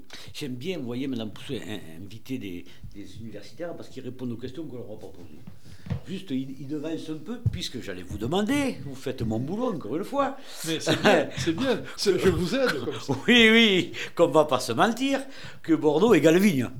Bordeaux égale vigne. hein. Totalement. Et, et dans quelle mesure euh, le vin avait-il d'abord, selon vous, beaucoup de puissance, la puissance du vin, et, euh, et puis dans quelle mesure? Vous y avez presque répondu en fait. De par le commerce, j'imagine. C'était. euh, Ben, il, faut, il faut se rendre compte que le- les besoins en vin, notamment de l'Angleterre au Moyen Âge, et Bordeaux est une ville anglaise, nous l'avons Ah vu oui, tout à l'heure, oui, oui, oui. les besoins de l'Angleterre sont tels que des flottes du vin considérables partent chaque année vers les îles britanniques. Euh, On a pu faire un calcul et on s'est rendu compte qu'avant le milieu euh, du XIVe siècle, les flottes du vin emportaient en volume autant d'hectolitres que les flottes, que les bateaux emmenant du vin depuis Bordeaux euh, au milieu du XIXe siècle. C'est énorme, énorme, On est c'est considérable. On est sur des chiffres absolument énormes déjà. Ouh, ah oui, quand même, autant. Euh, Dites-moi, il y avait aussi une grande, une grande activité, une très grande activité artistique euh, sur Bordeaux et culturelle. D'ailleurs, euh, dans différentes pages, on- lorsqu'on parle d'un événement, d'une époque, puisque c'est par époque, on détaille, vous détaillez plutôt bien activité commerciale, industrielle, artistique, culturelle, etc. On y revient en permanence, donc elle- cette activité artistique a toujours lieu à Bordeaux, depuis, depuis le tout début en fait. Oui, mais là, Elle était multiple, quoi. c'est ça. Mais euh, elle, elle est beaucoup plus complexe parce qu'en réalité, très souvent, euh, mais c'est le cas un peu partout Oui. aussi, euh, très souvent, ce sont des gens extérieurs à Bordeaux qui sont venus, qui ne sont pas restés forcément toute leur vie à Bordeaux, mais qui ont fait un passage important.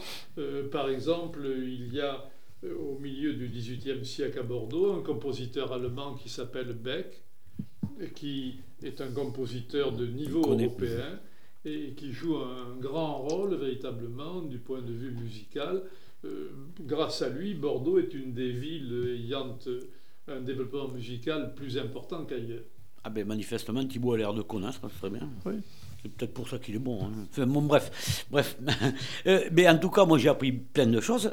Et en voici, en voici une autre. Alors là, je tombe des nues. Euh, parlez-nous de, figurez-vous qu'à Bordeaux, il y a l'Académie royale des sciences. Oui, tout à fait. Donc je suis ah bon, d'ailleurs. Bon, je suis pas bordelais, mais enfin, je, tombe des nues là. quel est cet important, ce rayonnement Qu'est-ce que cette Académie royale Alors, il y a depuis 1712, il y a une Académie royale euh, des belles lettres, sciences et arts. D'accord. De Bordeaux. Euh, il y a, euh, c'est la, c'est la troisième, la plus ancienne en France. Ah oui. Alors, si vous voulez, il y a les académies parisiennes, bien entendu, que vous connaissez. Ah, bien évidemment. Et puis, il y a quelques grandes académies provinciales. Et Bordeaux est une des plus grandes académies provinciales. Elle a actuellement toujours une réelle activité. Et si, si, vous voulez, je vous enverrai un volume des actes de l'Académie de Bordeaux, puisque je suis membre de cette académie, et mmh. qui se, réunit en principe. Euh, quatre fois par mois, sauf pendant l'été. On, apprend de tout. Là, vous voyez, je suis subjugué parce que, bon, je prétends pas être bordelais non plus, mais fin quand même. Hein. Nous sommes 40 membres, comme à l'Académie ah ouais? française. Ah ouais? Voilà. Ben, félicitations. Continuez pour le rayonnement bordelais, en tout cas. C'est... Ah ben oui, ben oui, oui, vous avez raison. Et euh, hélas, hélas, euh, le tome est fini, et bien on va attaquer le second. c'est, ça, qui vient quand il y en a deux, comme dit l'autre. Mais donc on est arrivé à, à peu près peu ou pro à la Révolution, hein, peu ou pro à la, Révolution. Et, euh, et, Révolution et la terreur, évidemment, euh, bon, ben, on ne peut pas non plus passer à travers. Hein. Euh, dans la région, elle est passée par là. La, voilà. Et comment ont vécu les Bordelais ces différents épisodes tragiques ou comment euh, ils ont vécu ou les ont, les ont-ils affrontés parce que ils les ont très mal. Ils ont très mal vécu. Ah, ils ont très mal vécu pour une raison extrêmement simple, c'est que il s'est trouvé que la municipalité de Bordeaux, tout en étant révolutionnaire, faisait partie du courant que l'on a appelé à tort Girondin. Ça, c'est dû à Lamartine, oui, oui, oui. poète. En réalité, c'était les Brissotins, c'était pas les Girondins. Oui, c'était une méprise, ça. Et euh, l'opposition entre la mairie de Bordeaux, qui était donc girondine, et les montagnards de Paris, a abouti au fait que Bordeaux se trouve, si vous voulez, euh, avec un pouvoir qui lui est extérieur, par des gens qui ne sont pas bordelais euh, pour la plupart et qui imposent euh, des idées qui sont très minoritaires sur Bordeaux. Alors Bordeaux n'a pas été une des villes les plus sanglantes de l'époque de la terreur, euh, même s'il y a eu un nombre relativement élevé d'exécutions, mais en fait, pas par rapport à d'autres. Ceci dit, les Bordelais ont subi ça véritablement avec détestation et ont été ravis quand euh, la terreur a pris fin. Euh, juste en avançant un peu, tout à l'heure, c'est une digression, mais je fais un petit retour en arrière. Vous me parliez du vin, du tonnage du vin, tout ça. Justement, oui, à la page 9, on a un graphique sur la vente des 20 millions de livres, etc., que nos auditeurs, euh, enfin, ou les futurs lecteurs, en tout cas, j'espère, vont apprécier de voir le. Voilà. Mais nous étions sur la, la terreur. Ben, la terreur, c'était en général, en France d'ailleurs, ça a été très mal vécu, forcément. La terreur, de par son nom, c'est très mal vécu. Mais alors, c'est pas au Bordelais, enfin, donc nous-mêmes, hein, euh, non seulement on a vécu la terreur, mais une fois celle-ci disparue, c'est-à-dire, euh, on va dire que le pays était un peu plus apaisé, euh, hein, etc. Boum, les guerres napoléoniennes, etc., etc. Euh, ça fait beaucoup quand même pour les, Bordelais, en hein, suivant la. Oui, parce que hein. leur commerce a été doublement atteint. Eh oui, je, oui, je me doute bien, pardi. D'un côté, ils n'avaient plus les, principaux marchés du vin. Ils n'avaient plus les ventes aux îles britanniques. Ah euh, les ventes vers l'Europe du Nord de vin étaient devenues très difficiles et étaient beaucoup moins importantes qu'auparavant. Et mhm. puis d'autre part, le principal ressort de l'économie bordelaise au XVIIIe siècle, c'est-à-dire les Antilles, ce commerce-là est totalement arrêté ou quasiment. Donc, autrement dit, de 1793, la déclaration de guerre avec l'Angleterre, jusqu'en 1815, la chute définitive de Napoléon, Mhm. le commerce de Bordeaux est un commerce très réduit, où seule l'activité corsaire donne quelques éléments, mais c'est Ouais, tout. Et peu. le résultat, c'est que le commerce, en général, y compris le commerce du vin, est en difficulté à ce moment-là. Oui, là on le voit sur ce petit graphique Tout justement où, C'est- et Par- qui, qui est parfois, très un graphique est, est beaucoup plus parlant Oui. euh, qu'un texte. Oui, c'est vrai que là, effectivement, là, là, c'est un million de litres et effectivement, on passe vite de, de 331 à 29. Boum. C'est bon, ça, énorme, quoi. C'est Ça considérable. c'est con- considérable. Euh, Dites-nous, dans la première, euh, dans la première moitié, première moitié du 19e siècle, euh, de grands bouleversements, genre euh, choléra, etc. etc., etc. Nous sommes à la page 23 ou 21. Euh, là, on voit aussi un petit graphique, la population de Bordeaux en 1851. Euh, mais euh, c'est-à-dire, bon, il y a 100, 150 ans. C'est, pas vieux, enfin, je veux dire, c'est, à côté. Et on voit la proportion femmes-hommes pour 10 000 habitants. Euh, elle est drôlement curieuse, ce graphique est drôlement curieux. Ça fait comme un sapin de Noël, mais euh, plutôt, disons, pour les femmes, hein, parce que Oui. pour les hommes, il- le sapin, il est pas bien feuillu, quoi. Et j'imagine que c'est dû à quoi? Aux guerres ou... Non, la domesticité féminine. D'accord. La domesticité. Ah oui, parce que là, il est parlant, hein, pour le coup, en, aussi. hein. en ville, le nombre de domestiques femmes et de jeunes femmes qui viennent, avant de se marier, gagner de quoi pouvoir justement se marier et Ah oui, la dans des conditions Ah oui. normales. Ah oui. Ça existe dès le 18e d'ailleurs. hein. Euh, ce ce- le- ce nombre-là ne cesse de s'accroître et de se développer. Euh, Dites-nous, il y, y a eu de grands, je disais précédemment qu'il y avait de, oui, effectivement, je disais qu'il y a eu de grands bouleversements.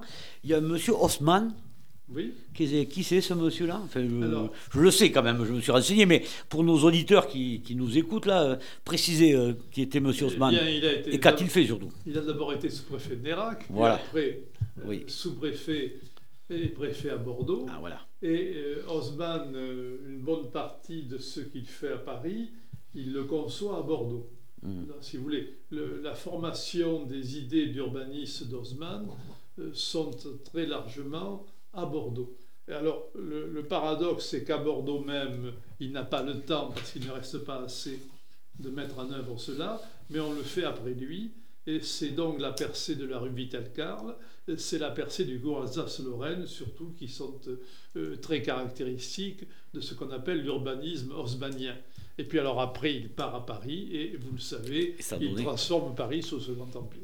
Donc euh, ça s'est fait à Bordeaux, euh, pas un- le prémisse quoi. C'est c'est Ouais. là qu'il a, Ouais. qu'il a vraiment rodé au fond ses idées Mm. et qu'il a aussi une, une- une équipe euh, qui l'emmène avec lui, avec notamment quelqu'un qui est dans la famille et le nom est très connu, qui est Alphand. Mm. Alphand, Ah oui. euh, qui, a créé une dynastie de grands Mm. serviteurs de l'État. Euh, Alphand est un des, des adjoints de Dosman à Bordeaux. D'accord.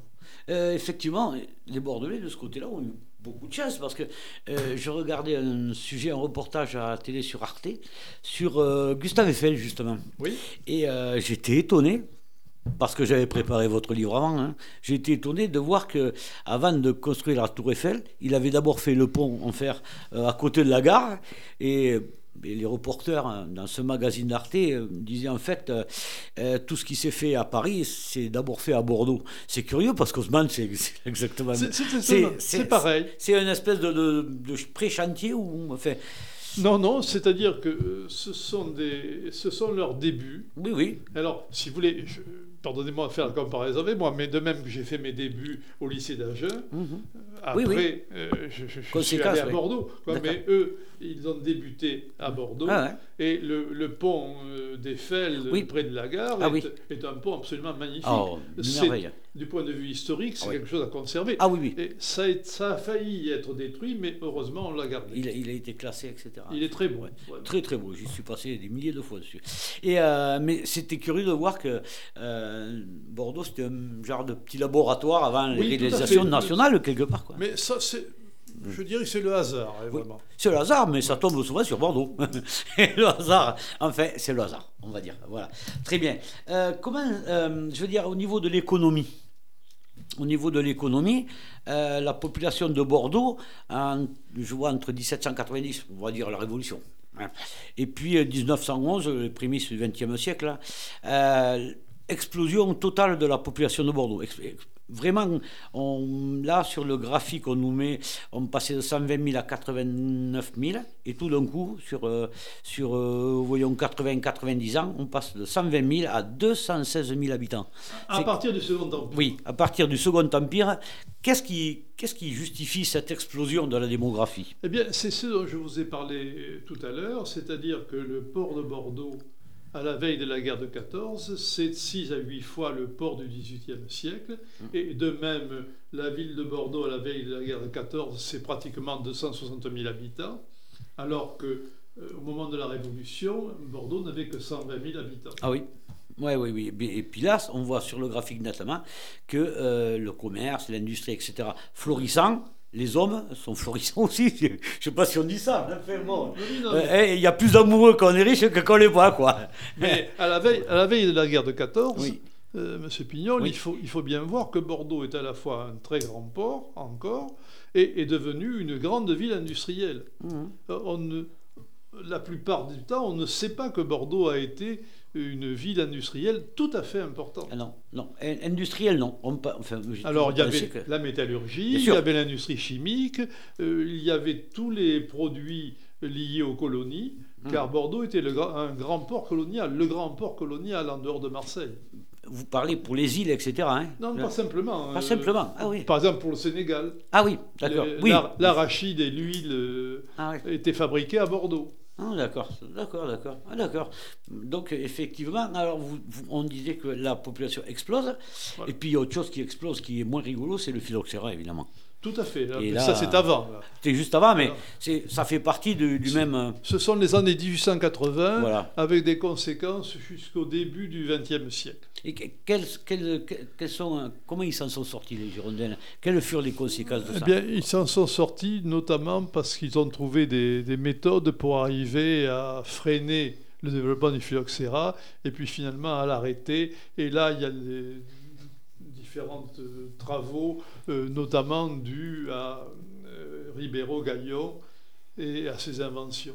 Oui, parce qu'ils ils ont réussi à l'arrêter, mais ça coûtait cher. Quoi. Ça, a, été terrible. Ça a été très long et très difficile. D'ailleurs, l'ensemble des, des, vignes qui n'étaient pas des vignobles importants ont disparu à ce moment-là. Hmm. Oui, parce qu'on a toujours parlé, enfin, évidemment, dans le coin, on sait un peu ce que c'est le vin quand même, hein, forcément. Oui, Et, euh, y a, les, les, esthètes parlent toujours des vignes pré-phylloxéra et post-phylloxéra. Euh, ça, a marqué une, une rupture réel, total. Total, un changement total, à la fois sur les, les méthodes de fabrication d'ailleurs, et puis le commerce, etc., j'imagine. Et les cépages aussi. Et, cépages, et pendant ce temps-là, ils vivaient de quoi? Parce ah que là, ben il n'y avait plus rien, manifestement. Ça a été une période de marasme ah oui, plus rien, euh, tout à fait considérable. Mais il n'y avait pas que le viticole, heureusement. Ah oui, oui, oui, oui. oui, oui, euh, Dites-moi, à une époque euh, plus récente, même aujourd'hui, enfin surtout aujourd'hui, hein, mais même une époque plus récente, le, tourisme, le tourisme a pris une importance capitale, voire vitale dans le, dans le paysage. Ça, c'est très récent. Oui, c'est très récent. C'est très récent. Aujourd'hui, il y a plus de 6 millions de touristes chaque année à Bordeaux hmm. et dans l'ensemble du département. Donc il y a une irrigation, si vous voulez, qui est liée à la fois à la transformation de la ville de Bordeaux, à l'essor même de, du Bordelais, mais aussi euh, au tourisme balnéaire. Et enfin, il y a eu le développement depuis une quinzaine d'années de ce qu'on appelle le no-tourisme, qui ah également amène ah beaucoup de pour visiteurs. Le etc. Et euh, pourquoi, euh, selon vous, selon vous pourquoi le, la Gironde, les Girondins, etc., les, les décideurs, les élites, etc., sont partis dans, ce, dans cette voie du tourisme? Bien, il y a d'autres atouts quand même en Gironde que le tourisme. Alors, si vous voulez, je crois. Euh, il faut distinguer là. Euh, le tourisme balnéaire est un phénomène plus général que, mm. que le Bordelais, vrai, bien entendu. Vrai, euh, la, caractéristique de Bordeaux ici, c'est le développement de nos tourismes, mais si mm. vous prenez la Bourgogne, on retrouve aussi des phénomènes ah oui, complètement, de, de, même type absolument. Et puis il y a eu le troisième point qui a été la transformation de Bordeaux Bordeaux est devenu sous Juppé une ville très, très jolie, très agréable. Ah et le résultat est que actuellement on vient également pour voir la ville de Bordeaux. Absolument. L'été, le, nombre de touristes euh, euh, qui ne sont pas, qui sont ou étrangers ou qui ne sont pas nés à Bordeaux et qui sont français est absolument considérable. Euh, les chiffres de, dépassant plus de 6 millions de touristes, c'est quelque chose d'énorme. Ben oui, 6 millions de touristes, ça commence à faire beaucoup. Mais Bordeaux a su s'entourer ou garder des atouts au niveau du, tourisme, euh, ça a été provoqué par euh, euh, l'apport culturel, l'apport artistique, l'apport commercial, etc., etc., mais des élites quand même. Je, pense par exemple à M. Chaban-Elmas, qui fut un maire depuis la guerre, quoi, depuis, qui a toujours été là. Quoi. Chaban a énormément fait par exemple. pour le, comment dire, l'activité artistique, hum. intellectuelle et autres au point même que le budget de la culture de la mairie de Bordeaux était euh, au-delà de 25%, et que c'est une des raisons des difficultés de la fin du mandat de Chaban ah oui, ah oui, trop important. Sur lequel il est lui-même d'ailleurs revenu avant de, de céder après Trop important, 25% c'était trop, c'était ubuesque. C'était beaucoup trop important. Ça, c'était pas tenable. Mais ça a été assez formidable, il faut dire les choses comme ça. Ah. Par exemple, le mets musical bordelais ah était euh, quelque chose d'absolument extraordinaire. Hmm.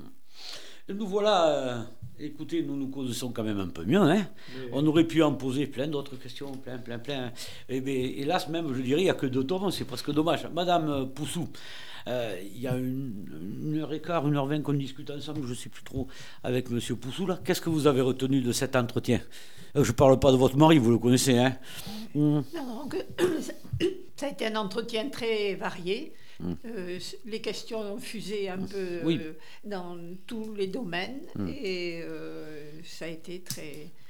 Enfin, ça ressemble bien à l'ensemble des des questions que, soulève, que peuvent soulever le livre. Voilà, on a été fidèle à ce livre. Ah, les... oui. on a été fidèle. Ah bon, mais écoutez, si vous le croyez, tout le monde est content. Vous, monsieur Poussou, euh, la, la, Gironde, vous aimez.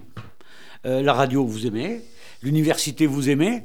Euh, si vous faisiez un amalgame de tout ça en quelques mots, ces deux livres, ces deux tomes plutôt, exactement, qu'est-ce qu'ils représentent au juste pour vous?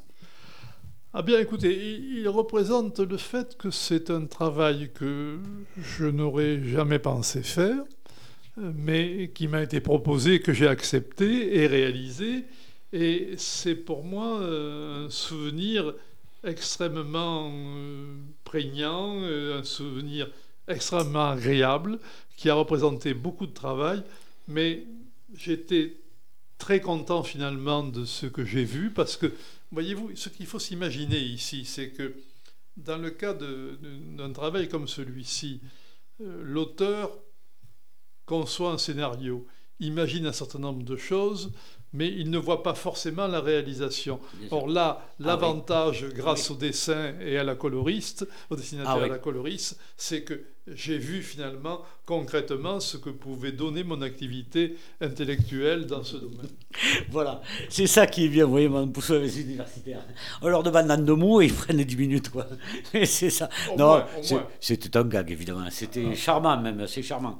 Écoutez, euh, nous nous connaissons mieux, hein, et nous avons euh, deux cadeaux, en tout cas, tout trouvé pour, euh, à faire pour Noël, pour les petits-enfants. Hein. Surtout, chers auditeurs, n'hésitez pas, ils servent de partout, de toute manière. C'est magnifique, c'est une merveille de, concision, une merveille de livre. J'ai adoré vraiment pour les petits comme pour les grands d'ailleurs. Euh, deux ouvrages, La Gironde, une riche terre d'histoire, tome 1 et 2, de l'épisode révolutionnaire récent, une histoire au présent, et des origines à la Révolution, tome 1 et 2, de Jean-Pierre Poussou et Alain Payou et Christophe Picot, hein, on va dire, aux éditions du Cygne, 19,90 euros chacun, c'est un très très bel investissement. Là, vraiment un très bel investissement. Félicitations euh, à vous, monsieur l'auteur. Vous, vous passerez le message à vos co auteur je ne sais pas comment on dit. Hein. En tout cas, c'était un travail franchement magnifique, vraiment magnifique. Euh, un petit mot pour finir pour nos auditeurs, monsieur Payou. Pardon? Euh, Un petit mot, monsieur Payou, monsieur Poussou, un petit mot pour euh, nos auditeurs? Eh bien, écoutez, le, petit mot, ce sera d'être le plaisir d'être venu à Sauveterre de Guyenne, ah où je suis venu pour la première fois il y a plus d'un demi-siècle, ah. qui est une, très jolie petite ville. Ah euh, dans un paysage que j'aime beaucoup. Et surtout, un petit mot pour vous dire que je serais très heureux si nombre de lecteurs euh, peuvent apprécier finalement cet ouvrage en profitant des moments de loisirs qu'ils ont et aussi pour euh, découvrir ainsi l'histoire de leur département. Très bien. Madame Payot, un petit mot pour, raconter cet esprit de Sauveteur Guyenne hein, avec ces deux livres magnifiques? On a, enfin, moi, j'étais ravie de venir. Je mm. me rappelais très peu de Sauveterre de Guyenne mm. et ça me rappelle les Bastides du nord du Lot-et-Garonne. Ah oui, c'est vrai, c'est vrai, oui, oui, c'est vrai. c'est une structure de ville que j'adore. D'accord.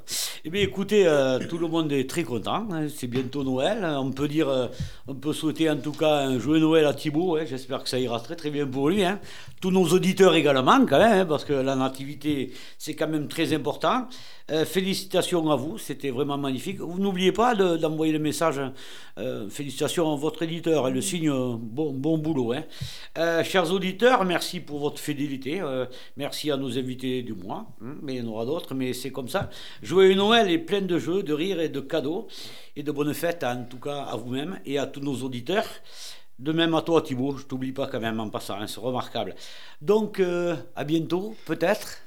Oui, vous voulez ajouter quelque chose Non, non, vous, vous remerciez ainsi que Thibault pour euh, le, travail ah. très agréable que cela a été et bon Noël à tous les auditeurs. Mais écoutez, Monsieur Poussou, ce fut un dessert de fin gourmet. Rendez-vous le mois prochain, même lieu, même heure. Bonsoir.